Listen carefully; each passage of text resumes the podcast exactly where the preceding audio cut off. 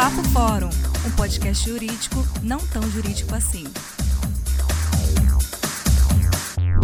Vamos lá para mais um podcast aqui, o nosso Papo Fórum, nosso terceiro episódio. E o nosso convidado de hoje é o querido professor Sandro Gaspar Amaral. Muito obrigado pelo querido Felipe. Seja bem-vindo, Sandro. Sandro, que é professor de Direito Civil, está aqui na casa do Curso Fórum há 15 anos, é professor das casas institucionais como a Emerge, a FEMPERGE, é advogado, militante, entre outros. E aí, Sandro? E aí, Felipe? Cara, eu não sei se eu chego a estar 15 anos, não. Uhum. Eu chuto uns 15, mas pode ser um pouco menos também. Ah, mas é, é pouquinho tempo. É. Né? e aí, Sandro, sobre o que, que nós vamos falar hoje?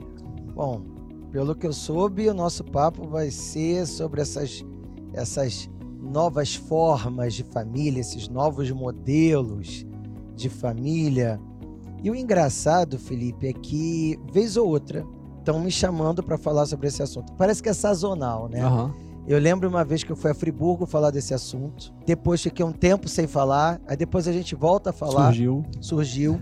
Eu lembro de uma palestra que eu estava numa subseção da UAB que eu me senti meio constrangido no início. Eu disse assim: eu acho que todo mundo está cansado de ouvir falar sobre esse tema e eu vou dizer algo que todo mundo já está cansado de saber. E o legal foi uma reação espontânea das pessoas dizendo não. Porque a gente vive em bolha. Né? Você é um profissional, você trabalha na sua área, você tem muito contato com gente da sua área.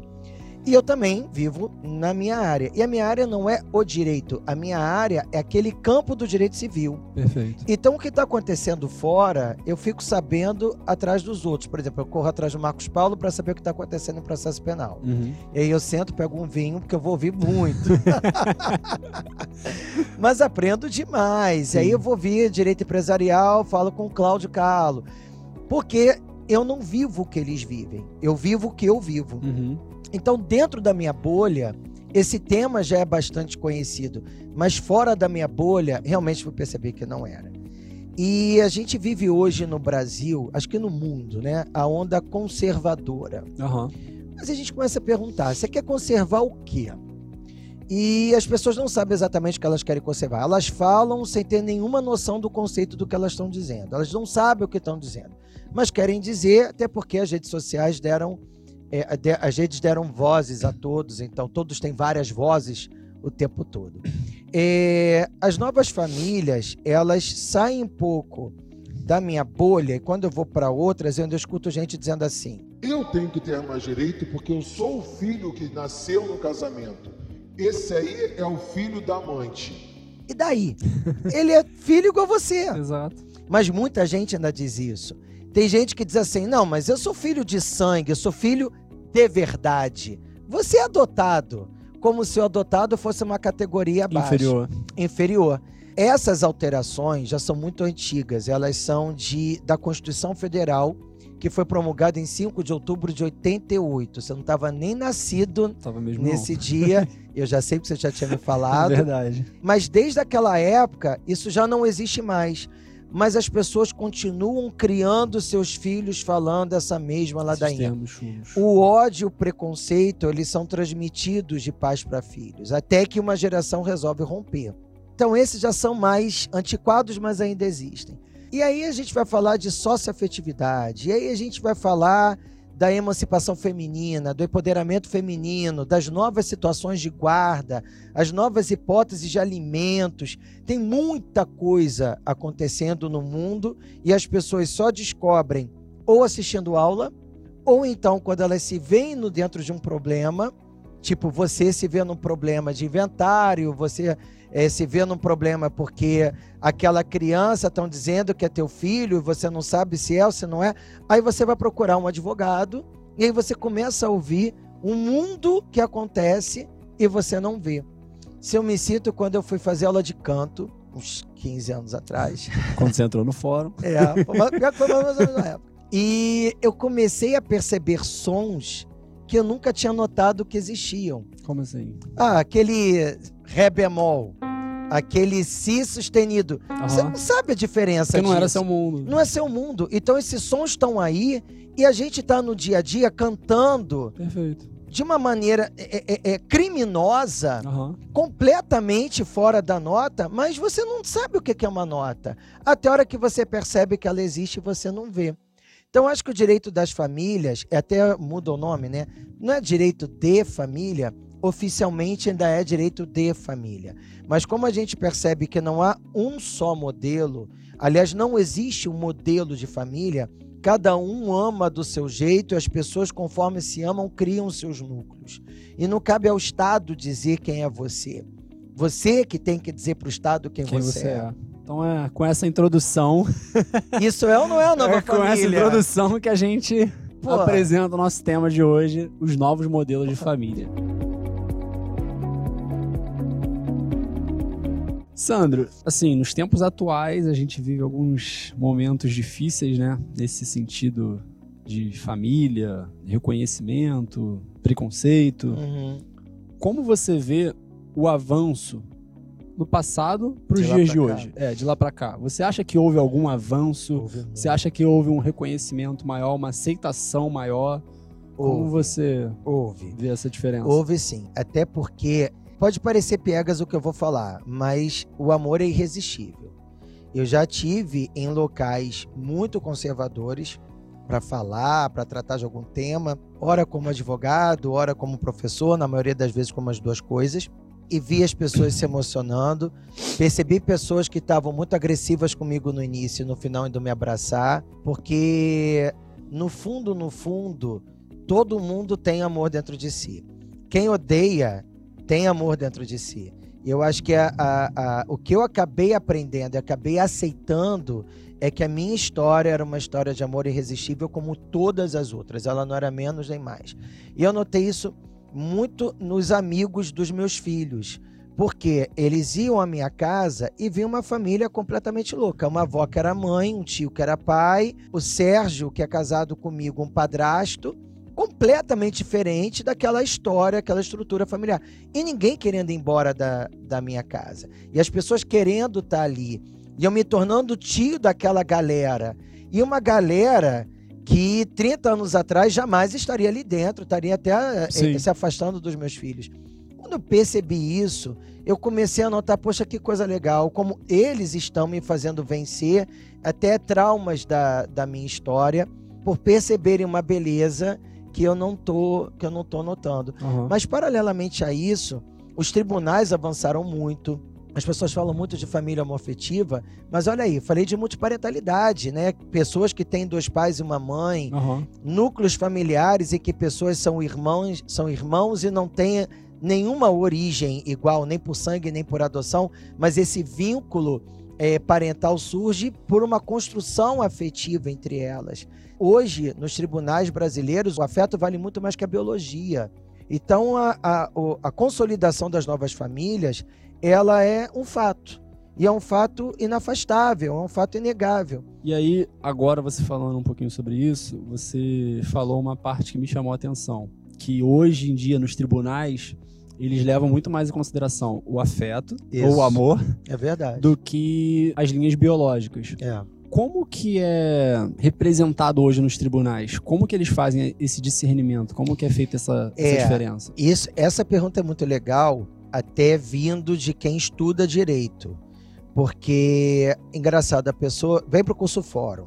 Por exemplo, a gente tem aqui é, cursos voltados para atividade prática uhum. e temos cursos meramente teóricos. Esses cursos teóricos, no nosso público, tem aquela gente que quer fazer concurso uhum. e tem aquela outra galera que só quer estudar, só quer se atualizar. E aquelas que não sabem o que querem, então estão estudando para qualquer forma.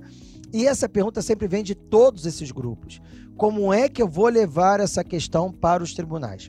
Existe uma expressão que é muito utilizada entre nós, que é a posse do estado de filho. Posse, posse é fato. Então, o que eu vivi com os meus filhos era um fato. É um fato da vida. Assim como você vai amar alguém, amar alguém é um fato da vida. Mas só ter esse amor não adianta. Eu teria que provar esse fato, porque no judiciário a verdade não interessa. O que interessa é o que você prova. Se você não provar, não tem valor nenhum. Não tem valor. Aí você vai lá provar a posse do estado de filho. O que, que é isso? Você tem que provar, eu tenho que provar, que a minha identidade querendo eu ou não, é de ser o pai deles três. Por isso que eu fiquei batendo, eu nunca escolhi, isso eu não quis isso para mim. Isso aconteceu e eu só percebi depois que aconteceu, porque amor é traiçoeiro. Uhum. Você só percebe o amor depois que ele já chegou. E aí não tem como ir embora. Claro. Isso já foi tomado. Então, essa identificação ela tem que ser recíproca. Então, eu tenho que me identificar como pai e eles precisam se sentir como, como filhos. filhos. Então, eles também têm que estar envolvidos nesse processo. Também teríamos que provar que, além de, de nós nos identificarmos, nos sentirmos assim, nós travamos essa relação. Então, entre nós existe o relacionamento de pais e filhos. Isso não é só beleza. É tipo, vai dormir agora, vai fazer porque eu tô mandando. Uhum. Quero ver se você não vai à escola amanhã. Uhum. E não sei o que. A hora que eu te quebrar, só vai te restar o, o desejo de não ter nascido. Ou seja, são coisas que passam, reclamações que só existem entre pais e filhos. Quando eu falo do João Pedro, eu tenho saudade, eu sinto falta até da nossa briga.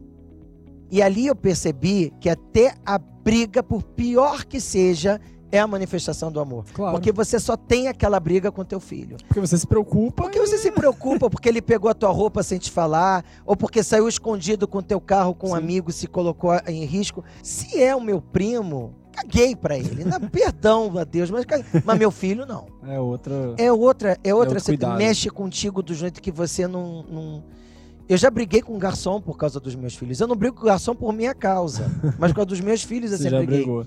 E por fim, existe uma reputação social. A sociedade precisa nos enxergar como, pai, como, como pais, pais, e filhos. filhos. Que a gente chama isso de reputácio, né? a fama social. Se você leva ao judiciário elementos de convicção desses três, esses três elementos, ele então reconhece que é uma posse de Estado de filho ali, então declara o vínculo de parentesco. Essa sentença é levada a registro, pronto. E como que é feito esse reconhecimento, por exemplo, da sociedade? Como que você pode comprovar que, hum. que te reconhece como pai e filho? Olha, no meu caso, eu fiz isso administrativamente. Eu não fiz isso dentro do fórum. Eu fui pro uhum. cartório, né? Ah, administrativo. Sim. Porque é possível, muita gente não sabe. Só que não pode ter briga, tem que estar todo mundo em comum acordo. Então fomos eu, minha irmã e meu ex-cunhado, porque eu fiz a solicitação. Fiz o registro. É, é um formulário. Esse formulário é um requerimento, meu requerimento de reconhecê-las como filhas, é uma para cada uma, né? E ali, quando eu termino de fazer o pedido para me reconhecerem como pai, a minha irmã e o meu ex-cunhado assinaram concordando que eu ingressasse como pai delas também, e elas, por já terem mais de 12 anos de idade, tiveram que também tiveram concordar. que assinar também. Então, 12 anos, a partir dos 12 anos, tem, tem que, que preencher também. A lei tem algumas proibições, nem lei, é um provimento do Conselho Nacional de Justiça, que é o 63. Primeiro lugar, o CNJ não autoriza que parentes em linha reta se reconheçam assim pela via administrativa. Então, o avô não pode se reconhecer pai do neto por essa via administrativa. Perfeito. Por mais que ele seja o pai de fato, aí ele vai ter que ir para o fórum, vai ter que, enfim, é um pouquinho mais difícil. É mais complicado. Mas é possível. Mas é possível. Não podem também irmãos, apesar de ser possível, mas não pode ser por essa via administrativa. Quem reconhece tem que ter pelo menos 18 anos. Acredita, eu tenho mais de 18 anos. eu estava na dúvida, eu é, eu percebo que você ficou na dúvida, né, testa franzil e eu teria de ter mais de 16 anos de diferença da pessoa reconhecida e eu tenho. ah, então tem anos. que ter essa diferença tem também. Tem que ter essa diferença então, também. Assim, eu vou jogar um exemplo. Tá. Dois irmãos em que o pai faleceu e a mãe eles nunca conheceram. Então, tá lá, o irmão e... O irmão mais velho criou o irmão, mais, mais velho novo. criou o irmão que é mais é novo. Comum. A diferença de idade deles é de 14 anos. Tá. Aí vai ter que ir pra justiça. Vai ter que ir pra justiça. Porque pelo cartório ele não consegue ele fazer não consegue. por causa desse requisito. Mas também é possível. Mas também é possível. E você acha que as chances são remotas não. ou que é tranquilo? Não. Eu acho que o, o, o, a grande dificuldade é a gente vencer a resistência inicial. Depois que passou. Depois que passou, depois que os tribunais começam a se acostumar, Aí vai. Depois que entrou, ih, é uma tranquilidade. E daí, você acha que nos tempos atuais existem muito mais processos desse tipo? Existe. Você acha que. E o que, que causa isso? As pessoas estão é... saindo do armário. eu fui fazer uma, uma palestra num outro lugar. Nesse vieram duas mulheres falar comigo. Eu sou a mãe socioafetiva das filhas dela, que ela é a mãe. Eu sou a mãe a outra também é mãe por biologia e o marido dela é o pai. Só que eles não reconheceram isso ainda. Uhum. Quando souberam o que eu fiz, aí querem fazer também. Então as pessoas vão vendo que a vida delas, que parecia ser tão estranha, é a vida não de é outras tão, pessoas também. Tão diferente assim, elas Não é acabam tão se sentindo iguais. Acabam se sentindo iguais. Aí o magistrado acaba vendo que na família dele também tem isso. E aquela promotora de justiça se tocou que os pais dela de verdade são os tios e não o pai e a mãe, Aham. ou então da melhor amiga. A gente começa a notar a humanidade ao nosso redor. A gente fica menos dependente da lei e mais dependente da vida. E a gente começa a ter que se perguntar quem é a senhora de quem? É a lei que é a senhora da vida ou é a vida que é a senhora da lei? A gente está a serviço de quem? A gente se curva a quem? E a gente precisa ter esse parâmetro na Claro. nossa cabeça. E aí, agora, falando um pouco sobre o modelo de família tradicional, Hum. entre aspas, assim, eu não estou generalizando, enfim.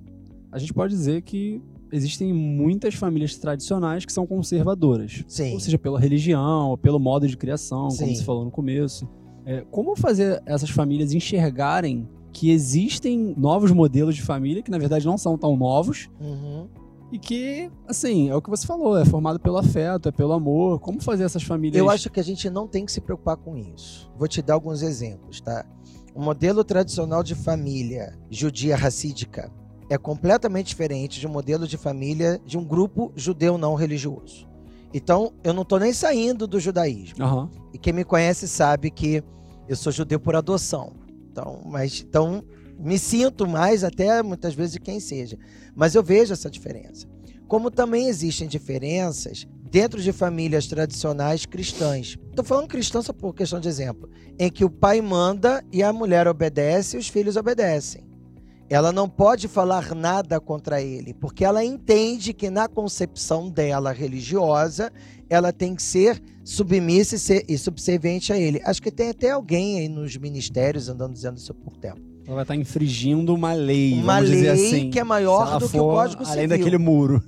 E existem muitas outras famílias bastante cristãs em que a mulher se entende igual ao homem. Perfeito. Ela tem a mesma voz, ela tem o mesmo comando, ela vai trabalhar, ela tem autonomia e ela não deixa de ser menos cristã porque não tem a mesma visão do outro. Então, mesmo quando você fala de religião, dentro da mesma religião, as pessoas Existem acabam dois pontos que. papéis diferentes. E se você parar para pensar, a religião é uma só, mas você vai ler um trecho da Torá, ou da Bíblia, ou do Alcorão, e eu vou ler o mesmo, e pode ser que nós são um tenhamos. pouco equivalentes. Não é? E, não, e a gente até pode ter uma conclusão diferente sobre uma vírgula, sobre um, um trecho. Você pode ir para outro lugar, eu posso ir para outro. Isso não significa que você é mais religioso do que Claro. eu. E isso vai em tudo. A gente pode jogar isso até na sexualidade. É, você pode ter três homens heterossexuais diante de você. Aquele ali não trai a esposa, não é tão apegado a sexo, acha que só o papai com a mamãe, papai e mamãe com a esposa tá ótimo.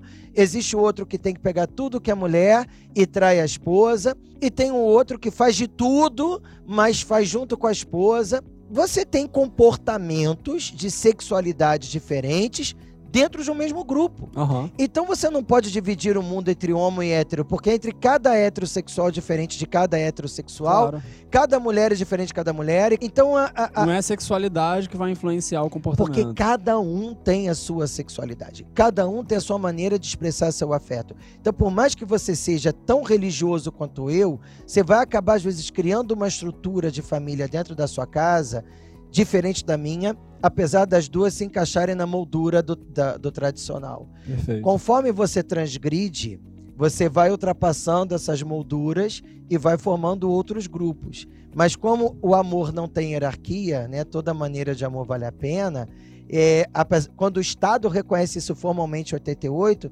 então que se dane, quem sou eu, o Estado, para dizer o que que é família? Você que tem que me dizer que você vive família e cabe ao Estado ter respeito. Então, se você não entende a minha estrutura familiar, isso é um problema seu, isso não é um problema meu. Eu não tenho que me envolver com o seu drama. Isso não é o meu drama. A única coisa que eu tenho que exigir de você é respeito. Você não tem o direito de me desrespeitar. Você tem todo o direito de não me entender. E às vezes até você pode ser uma pessoa burrinha, você pode ser uma pessoa com dificuldade intelectual, você pode ser uma pessoa má. Então você tem uma série de características suas que te levaram para aquele lugar. Se você não desrespeita ninguém, então que você seja respeitado nas suas limitações também. Perfeito. Acho que a gente só deve um ao outro no mundo é respeito. É isso. Nossa. é legal que aula, hein? isso. Que aula. Cara, assim, tem tanta coisa. Tem, tem situações na herança que isso atinge, né? De quem vai ter direito à herança de quem, é, quem acaba sendo parente de quem, se você vai herdar de três, quatro pessoas, ou três, quatro pessoas vão herdar de você. A gente está falando de uma introdução de um tema que se mostra riquíssimo. É muito variado. Nossa, alimentos. Isso mexe com a questão de alimentos. Guarda. Imagina você discutir guarda de filho, não entre duas pessoas, entre três, quatro pessoas. Então a base domiciliar da criança vai ser aqui, e aí depois o judiciário vai ter que distribuir o tempo de convivência dessa criança com aqueles dois pais e aquelas duas mães. Como que é feito isso, né? Pô, isso é maravilhoso. Sensacional.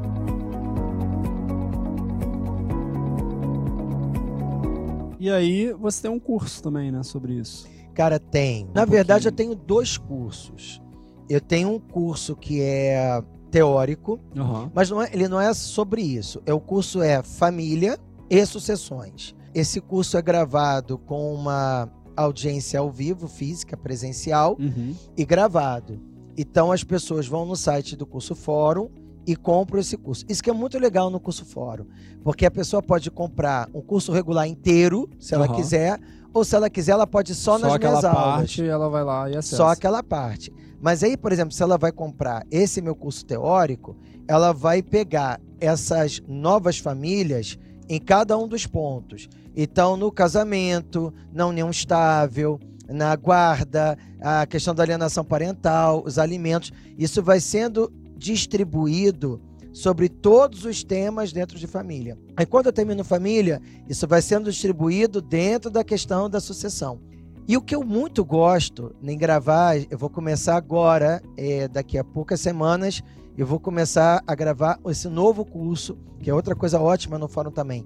O fórum não vende um curso velho, ele uhum. sempre vende um curso novo.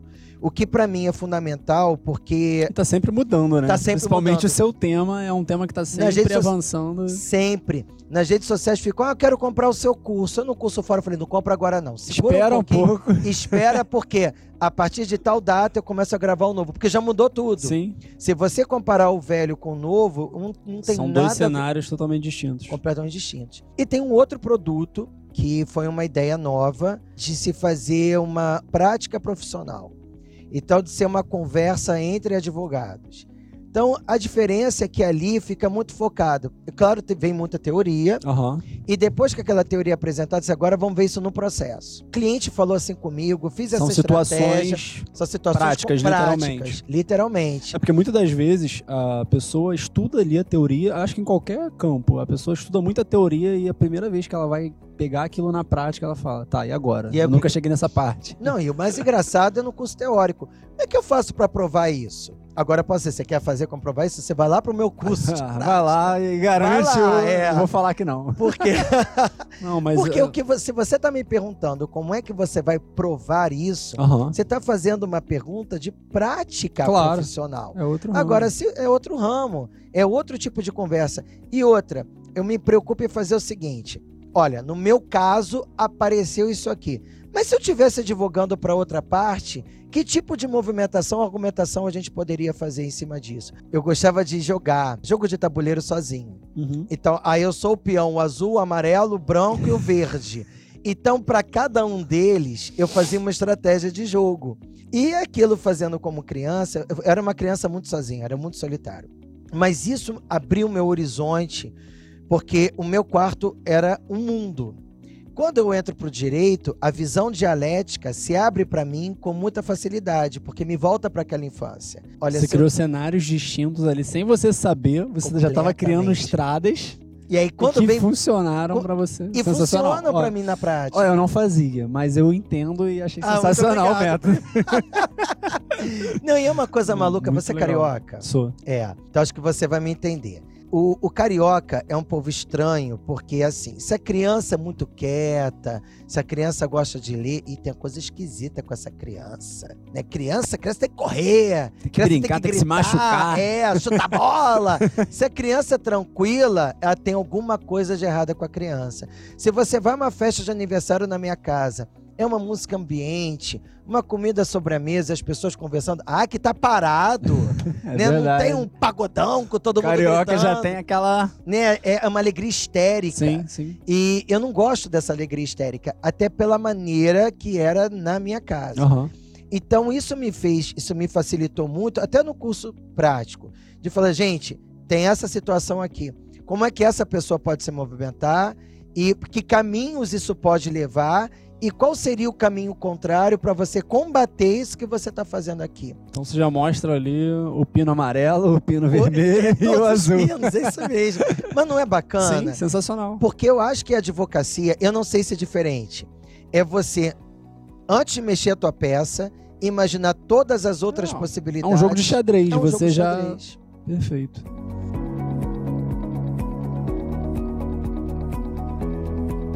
E aí, voltando aqui um pouquinho para nossa discussão, a gente vive em tempos que o empoderamento feminino está em alta, assim, sempre esteve, Maravilha. mas eu acho que existe um reconhecimento Não, e nunca esteve tão em alta. Nunca esteve tão agora. em alta. E eu acho que as pessoas têm que aceitar sim e reconhecer é muito bacana. Eu percebo muito que os homens têm dificuldade de notar isso. Uhum. Por exemplo, tem um amigo meu que veio me criticar. Pô, nada a ver Associação Brasileira de Advogadas.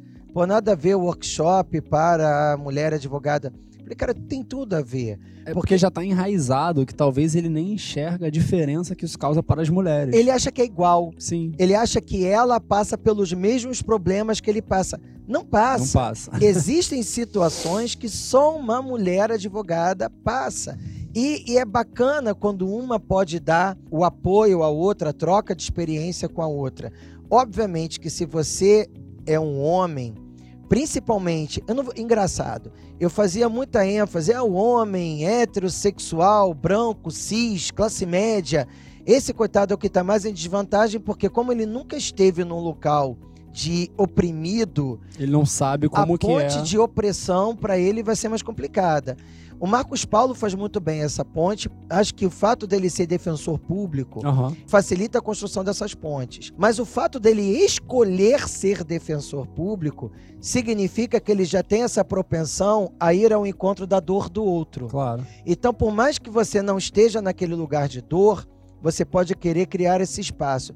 Eu quis muito criar o da mulher por duas grandes razões. Primeiro, porque eu faço parte de uma comunidade que é oprimida pelo patriarcado, que é o mesmo que oprime a mulher. Mas acabou aí. Porque há opressões que a mulher passa que nenhum outro grupo vai passar. E eu só consigo entender e levantar essa bandeira por causa das minhas filhas. E aí eu fui percebendo coisas que até então não notava, e fui conversando, e fui ouvindo a voz delas, fui ouvindo a voz de outras mulheres.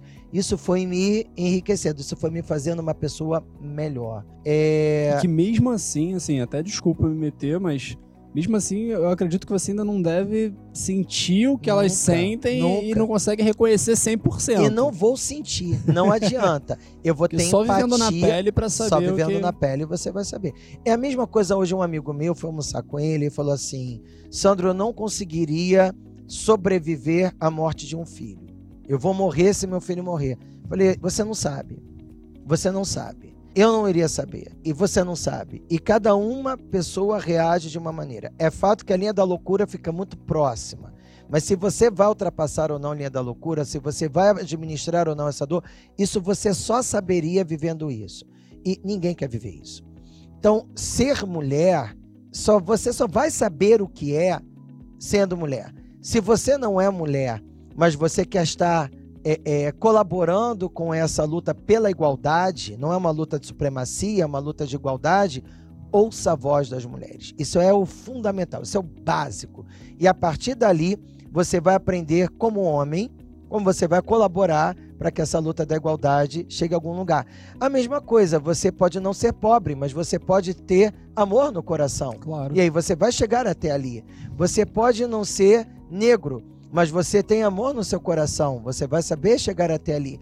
E aí esse amor vai fazer com que você não aceite o racismo de jeito nenhum, que você não aceite a opressão de classe social de jeito nenhum, que você não aceite a opressão LGBT, a mulher, a religião nenhuma, porque nós somos um, somos diferentes, mas somos um.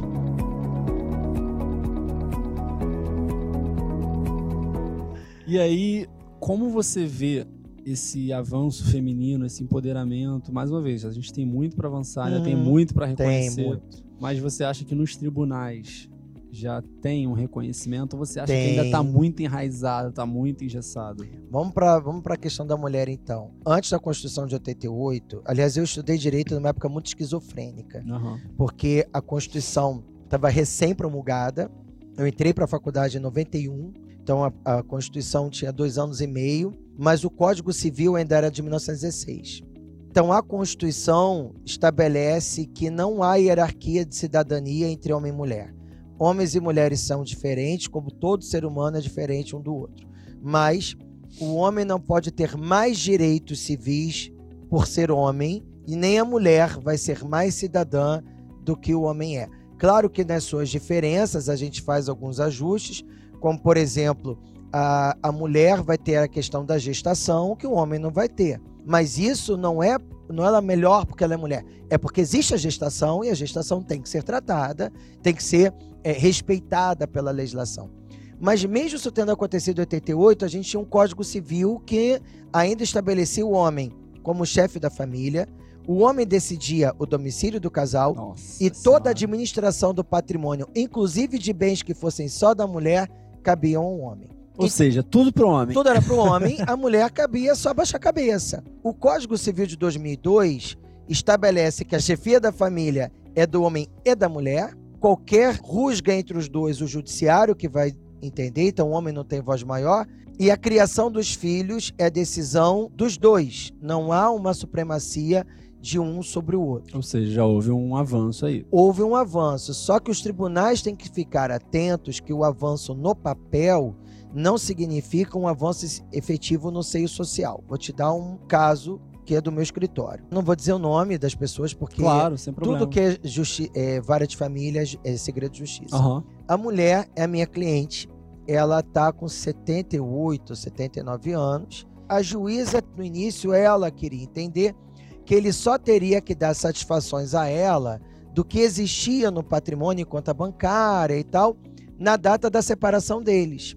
Porque, tecnicamente, você só vai fazer divisão de patrimônio do que existir naquela data. Eu falei, não, mas existe uma coisa chamada infidelidade financeira. O que, que seria infidelidade financeira?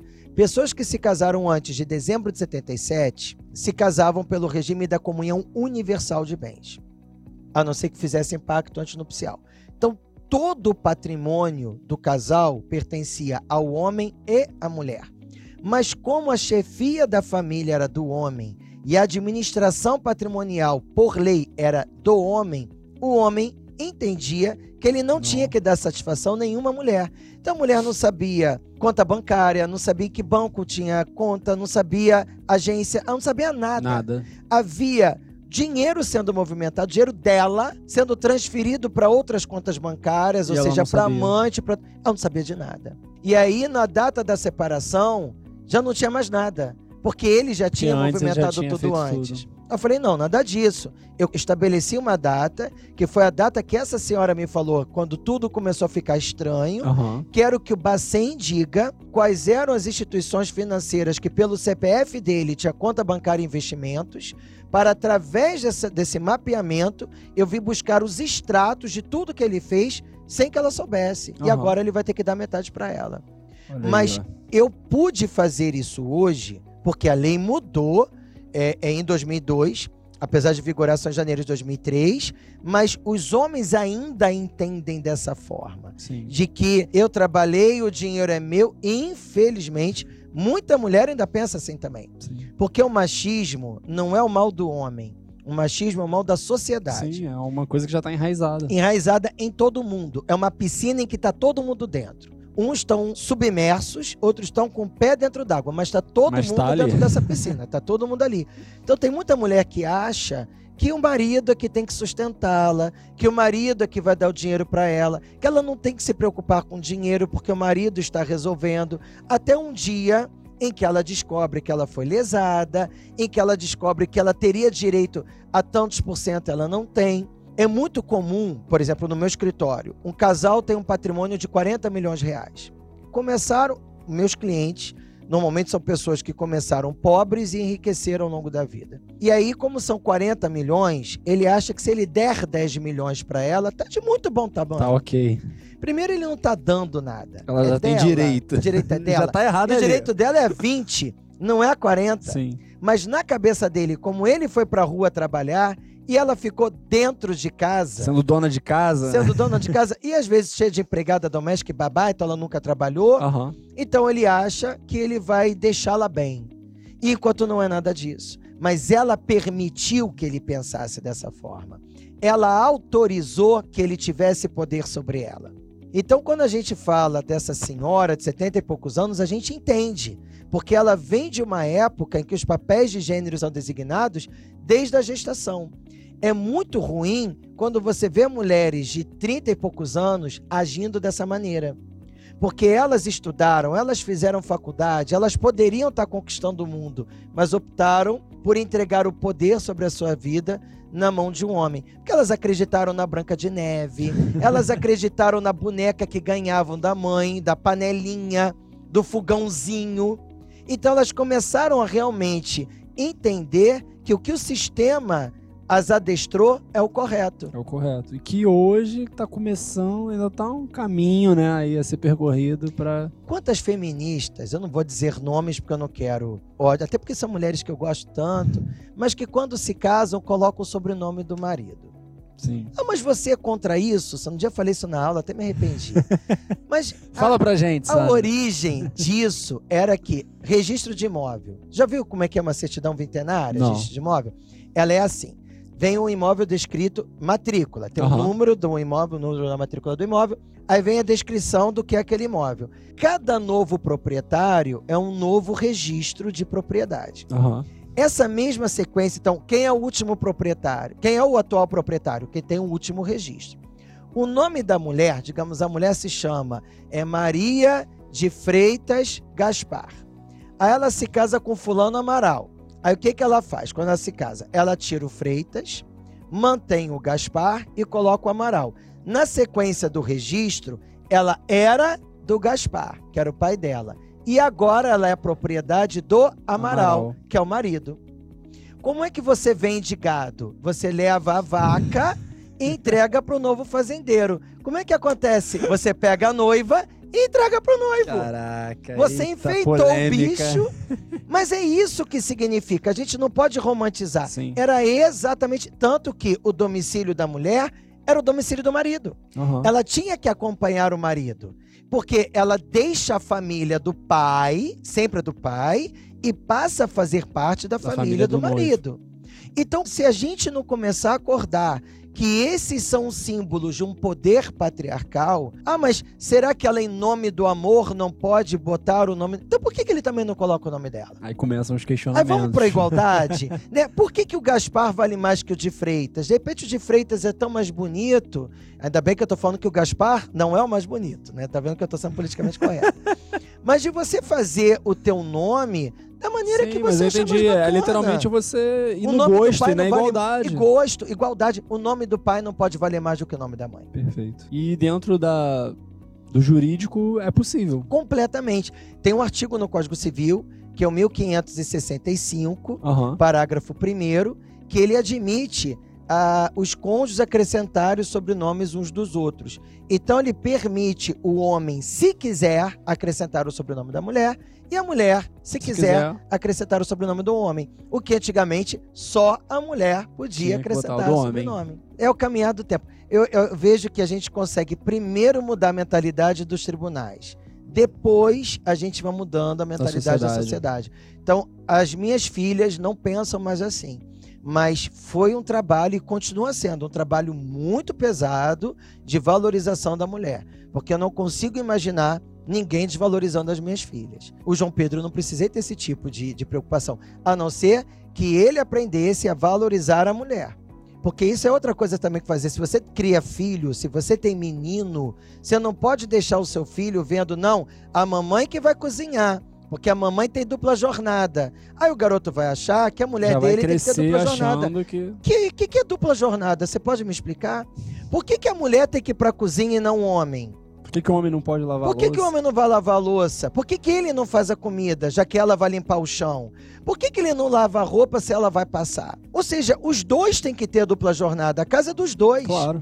Então, se a mulher está se sujeitando à dupla jornada, ela acaba se responsabilizando pelo lugar que ela está se colocando. Então você acredita que tem que começar pela própria mulher, pelo reconhecimento própria mulher. dela. Então, A mulher tem que se entender como ser de luta. mulheres. Mulheres, vamos à luta.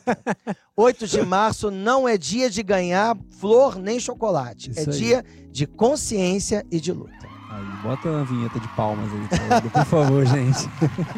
Assim como 28 de junho é dia de luta, assim como 20 de novembro é dia de luta. Ou seja, é dia da gente perceber que o homem branco não é ruim. Né? As pessoas brancas não têm que ser não, mais. claro que não. Mas as pessoas brancas têm que ser aliadas das pessoas de todas as cores, de que nós temos que ser iguais. O homem não é ruim, mas o homem tem que estar de braço dado com a mulher pela igualdade. E por aí vai. Ninguém, quando vai à luta, quer dizer que o outro é ruim. Não, a gente só jamais. quer dizer que nós somos iguais. Na verdade, é um reconhecimento de valores. é um todo mundo de tá ali no mesmo que barco. todo mundo tem valor. Perfeito. Para fechar esse tema, só mais um, um tópico Vai. pra gente fechar essa discussão mesmo. Tamo juntos. E aí a gente faz o nosso joguinho do- no final do podcast, que seria a influência da mídia. Tanto nos modelos, novos modelos familiares e no, e no papel da mulher nos dias atuais. Eu costumo dividir a mídia em dois grandes grupos. Aham, A mídia transformadora e a mídia oportunista. perfeito. né? A mídia transformadora é aquela que se utiliza dos seus recursos para disseminar novos valores, para dar braços a essas igualdades, a essas humanidades, esses direitos civis. E existe a mídia que quer ganhar dinheiro. Então, por exemplo, agora a gente vê, ah, vamos lá, quem quiser me odiar, me odeia. Polêmica, Polêmica. gente. Bota igual do Belo. O Belo Belo. teve polêmica. Acho que todo podcast vai ter agora a parte polêmica. Eu, eu gosto de ver certos filmes, eu reservo para ver com a minha filha, porque a Maria Fernanda tá morando em Portugal, então eu não posso mais contar com ela e ao cinema comigo. Pode Eu- ver pro FaceTime, você chama ela ali e bota do lado. Não, não rola. Não é a eu mesma eu coisa. ainda tenho a Lulu. Não é a Tem mesma um dia coisa. que eu já tô vendo que eu não vou ter mais. Mas é porque filho você perde pro mundo, né? Claro. Não- já, já chorei muito por causa disso. Mas minha mãe é assim foi. comigo até hoje. É, e um dia vai ser você, tá? Mas enfim, minha mãe já foi assim comigo também. E eu achava minha mãe ridícula. Mas é engraçado, quando eu tive uma crise de choro, quando a Maria Fernanda veio me pedir para estudar no exterior, a primeira pessoa que eu liguei foi para minha mãe. Aí, ó. E eu chorei muito com a minha mãe, e a minha mãe entendeu perfeitamente o meu choro. É, mas eu te entendo também. É. Mas voltando para a questão que você colocou, Aham, eu fui ver Aladdin com a Lulu. Muito bom. Pois é, a Jasmine, Jasmine. né, ela me irritou profundamente e a Lulu também. Porque ali foi a visão da mídia oportunista. A mídia Deus dólar. Por quê? Uma princesa, ainda mais naquela sociedade, naquela época, jamais governaria. Naquela época ela era uma mercadoria. Aham. Hoje ela até pode ser gente na maioria dos países que tem aquela estrutura. Sim. Em alguns nem isso ainda Aham. chegaram até lá. Então para que vender isso? É para é uma... agradar ao público, porque é a ordem do dia. Então, por agradar o público, eu vou ser politicamente correto, aí vou ganhar mais gente assistindo o filme. Não é isso legal. Agora, fazendo o papel um pouco do vilão aqui, vou te questionar. Você não acha que talvez seja uma esperança ou para as mulheres acordarem, ou até mesmo para a sociedade desses países acreditarem em tempos melhores? Ou, Eu assim, acho que isso pode ser uma imbecilização. Vou te dar um exemplo mais concreto. Se você for assistir 12 anos de escravidão, já você vi não vai ver você não vai ver mentira. Sim. Você não vai ver é, mídia oportunista. Aham. Assim como você for ver a, a série, eu não tô lembrando o título em, portu- em inglês, é When They See Us. E em português, eu acho que é o- Os Olhos que Condenam. Ah, o. Belo indicou esse. E são dos cinco último, meninos do- série do Central Netflix. Quando você vê, você vê cenas explícitas, agressivas, dilacerantes de racismo. E eu acredito que a pessoa que tem algum trapo de amor no coração, ela se torna antirracista depois de ver isso. Então, se você só vê filme, se você só assistir. Eu entendi só... seu ponto, eu entendi. Entendeu? Você precisa trabalhar com a arte através de todos os seus estímulos. Senão você vende uma bolha que não existe. É, é só tem que ter um cuidado, na verdade, porque, assim, você citou dois exemplos que foram ótimos. Mas eu acho que o público-alvo também são públicos diferentes, claro. Então, acho que tem que ter um cuidado também com a criança, porque como a gente falou no começo, a criança é inocente. Mas eu entendo também que a criança acaba crescendo achando que aquele é o mundo claro! ideal. Que é o Imagina mundo que a que Disney ba... vende. Imagina uma menina de sete anos agora saindo desse cinema e dizendo: mãe, por que, que ela não pode governar? Caraca. Porque ela é mulher. Mas que absurdo! Olha aí o feminismo nascendo. Ou seja, já está plantada a sementinha. Está plantado, mas está plantado com sinceridade. Você está mostrando para tua filha que ela vai enfrentar aquilo ali, mas ela vai ter que enfrentar. Não tem como ela não enfrentar. Perfeito. Mas ela não pode imaginar que isso não existe, porque senão ela vai achar que qualquer feminista é uma histérica. Sim, indo ainda nesse caminho da mídia, agora no, no outro sentido, você falou desse lado mas você acha que existem ainda meios de comunicação, ou documentários, filmes que. Oh, muitos, muitos. Eu falei de dois que são ligados ao racismo. Eu fui ver ontem, durante o dia. A Lulu me manda uma mensagem perguntando que horas eu chegar em casa. Ou seja, eu largo tudo para correndo para casa. Porque é uma mistura de preocupação com curiosidade. Claro. E aí, quando eu vi que era uma coisa meio idiota, é, o assunto acabou Você voltou pro trabalho. Não, fiquei com ela. Só que aí eu fui aproveitar para mostrar para ela um outro filme que se chama Íntimo e Pessoal, com a Michelle Pfeiffer e o Robert Redford. É um filme de 96, ela nasceu em 97. E eu mostrei aquele filme e tinham várias cenas que eu queria fazer uma construção com ela. Aliás, pro Belo é bem legal se ele assistir, porque o ápice do filme é uma rebelião numa penitenciária em que há um discurso de uma jornalista sobre aquela rebelião. Ela é premiada como jornalista. E a razão do filme é: é uma história de amor, você pode, você pode concluir assim. Eu não vi assim. Eu vi que por trás de uma grande mulher existe um grande homem. E que a gente está acostumado a pensar que por trás de um, de um grande, grande, homem, homem há uma grande o contrário, mulher. né? Ali Mas... foi o contrário. E realmente ele é incrível, mas a grande estrela que mudou o mundo foi ela e, a, a, e com inteligência, sem perceber, sem se intimidar, sem notar, mas ela foi indo, ela foi crescendo e ela acabou se transformando na pessoa que ela sempre sonhou em ser. E isso daí eu me vejo, eu sou a pessoa que eu sempre quis ser. Uhum. É, e isso me faz feliz. Não me faz feliz trocar de carro ou morar ali ou, ou, ou lá, isso, isso não me interessa. O que me interessa é se eu sou a pessoa que eu gostaria de ser. E esse tipo de filme, ele gera um empoderamento feminino na minha filha, de mostrar você pode ser a pessoa que você sonhar em ser. Não importa. Só a... depende de você. Vai depender de você e você saber transformar as adversidades claro. ao seu redor. Então, acho que a mídia ela é muito aliada. Qual o nome desse filme? Perdão? Íntimo e pessoal. Íntimo e pessoal.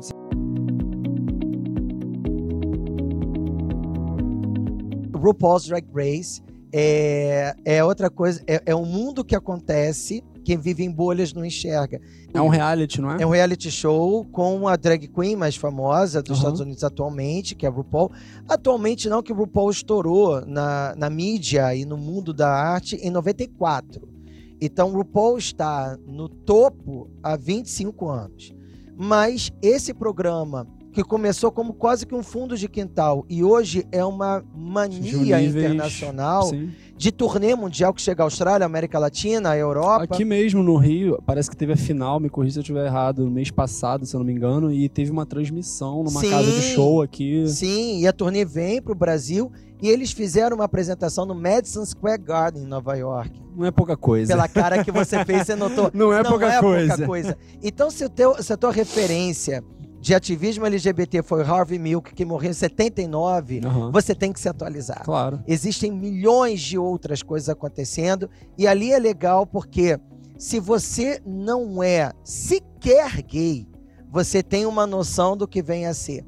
Se você é gay e os gays têm muitos preconceitos uns contra os outros. Né? Quanto mais afeminado você é, mais excluído você é dentro da sua própria comunidade, você ali descobre uma arte fantástica, inimaginável, que você não sabia que existia.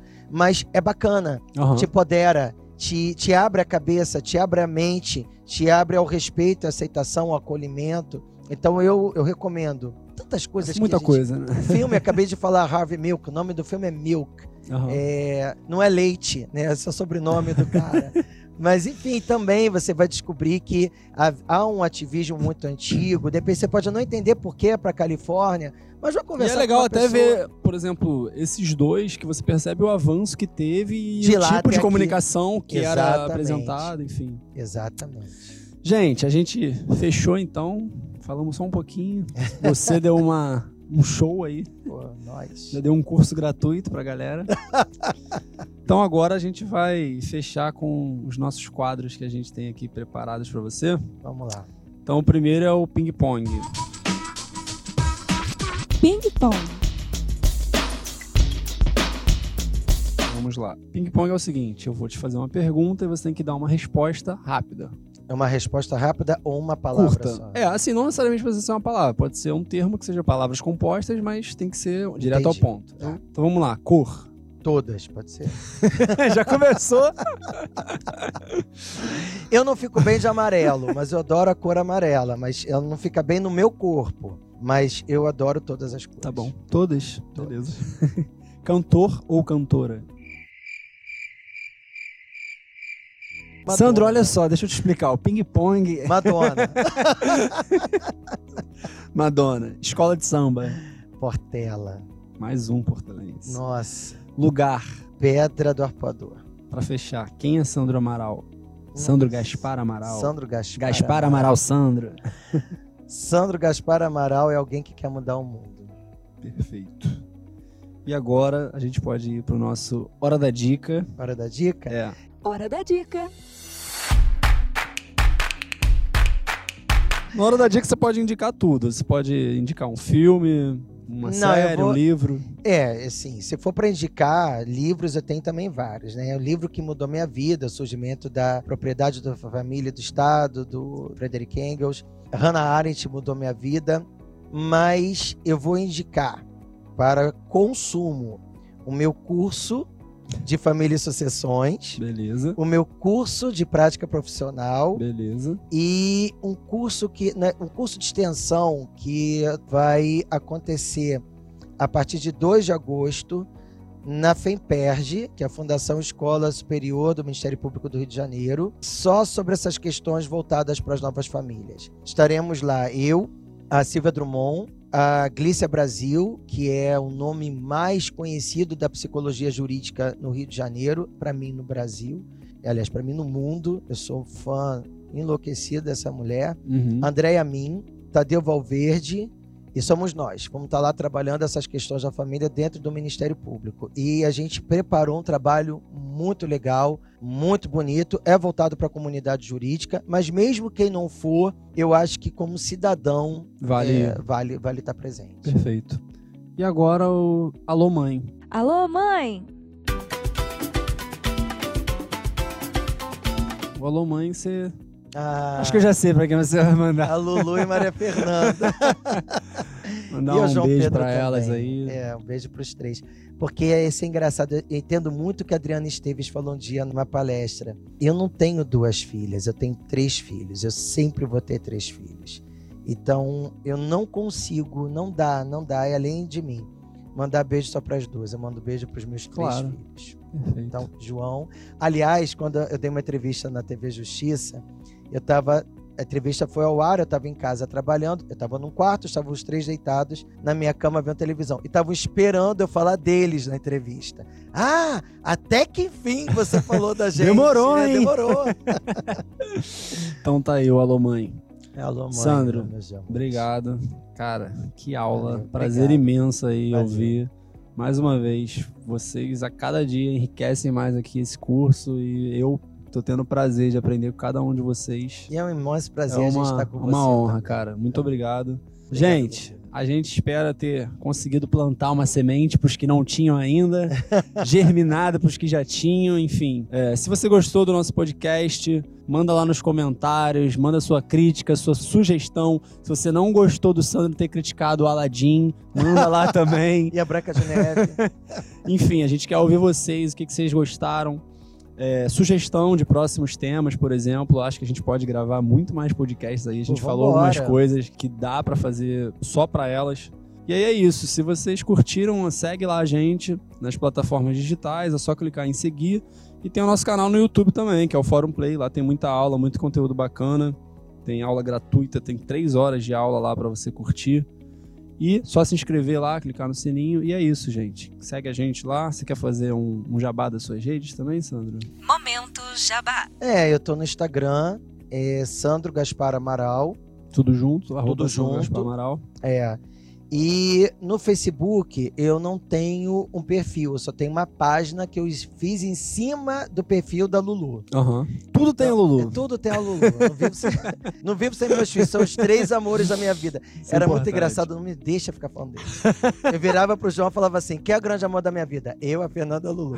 Aí eu falava pra Maria Fernanda: eu, João e a Lulu. Lulu, quem é o grande amor da minha vida? Eu! então é a Lulu que controla a minha sua página lá no Facebook. É. Então, beleza. Instagram aí, arroba Sandro Gaspar Amaral. E se a galera tiver alguma dúvida ou algum interesse na área ou sobre seus cursos, pode mandar lá que você vai responder. A gente se encontra na luta e nas redes. Perfeito. É isso, gente. Muito obrigado aí por mais um podcast e até a próxima. Valeu!